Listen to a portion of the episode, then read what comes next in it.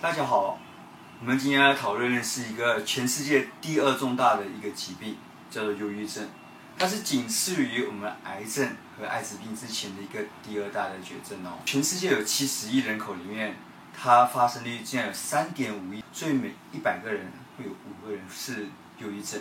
是每一年以二十趴左右的情形在慢慢增加。忧郁症的病人如果早期发现的话，可以减低我们的社会成本。然后保护每一个独一无二的美好的生命，所以女生比男生更容易得到忧郁症，导致我们忧郁症的最后一个原因还有一个荷尔蒙。所以呢，在女生呃经期周期的时候，或者进入青春期的时候，可能会有点压力，然后开始怀孕过后的周产期也会有忧郁症，甚至到我们的更年期的时候受不了更年期的症状，也会有忧郁症。那什么样的人会比较容易得到忧郁症呢？第一个是因为基因，如果你家人有人得的话，你也比较容易可能得。第二个是我们的大脑是发生了缺损，我们尤其发现如果是二前额叶啊精神或者是情绪管控有问题。第三个是我们的大脑互相连通的一个神经元管道的时候，会有分泌一个神经元的一个激素，我们包括了血清素、多巴胺或者是正肾上腺素，都跟我们的情绪有关，尤其是血清素。所以大家知道说哦，我们要摄取多一点摄取血清素啊，然后让自己开心一点点，也是因为这样子而来的哦。那事情有包括什么？包括哎破产啊、工作压力、一些困难啊、中年危机啊、爱情啊、家人啊，各种重要事件都会让我们得到忧郁症。所以不要再说开心的人或是乐观的人不会忧郁症，这样子是很不公平的。其实他们反而是因为越是开朗的人，反而越难开口说自己得了忧郁症。第五个就是我们的个人特质。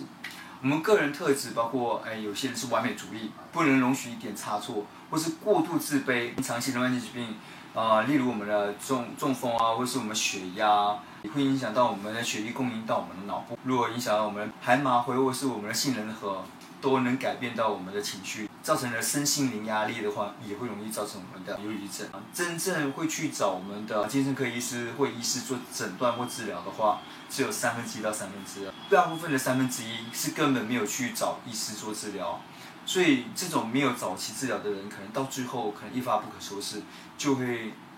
所以我们要好好的珍惜了我们的生命，好好珍惜我们身边人的生命。那我们就要提高警觉，如何去发现我们的忧郁症？在台湾人有很多量表，从汉氏量表到台湾人量表都有，但目前里面抓住重点有九点一定要记得，就是。你如果发现你的朋友或是你的家人或是你自己情绪低落，没有兴趣加入任何新的产。第二个是食欲过度的暴食或者是不吃东西，啊，睡眠会有睡不着，或是睡太多，或是活力减低，注意力不集中。或是涣散，觉得自我的价值很低，然后又很累，自我残害的动作，甚至要自杀。那如果有符合上面九点里面的四点，尤其他又维持了两个礼拜以上的话，拜托陪你的朋友来看病，早点治疗可以早挽回一个生命，非常重要。是因为很多人觉得治疗过后，可能觉得整天想睡啊，昏昏沉沉啊，没有食欲，或是。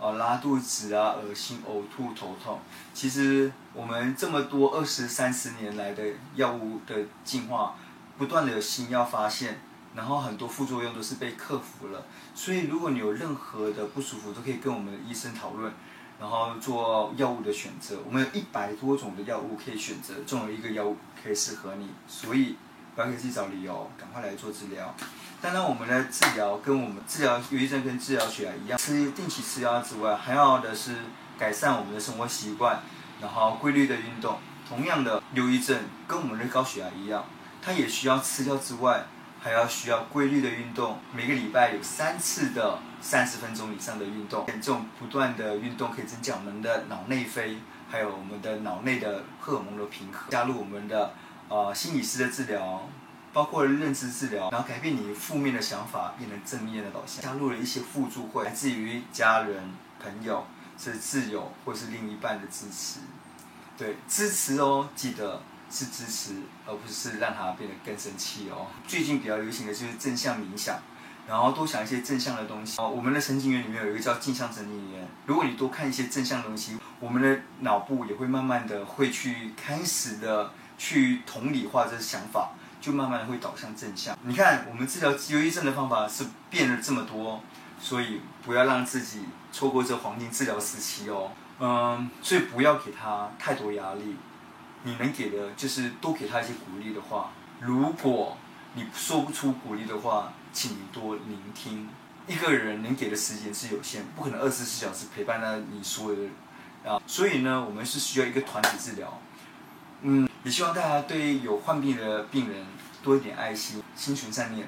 让这世界充满着爱。尤其在这个疫情期间，越灰暗、越堕落的时候，才能看到人性的光辉。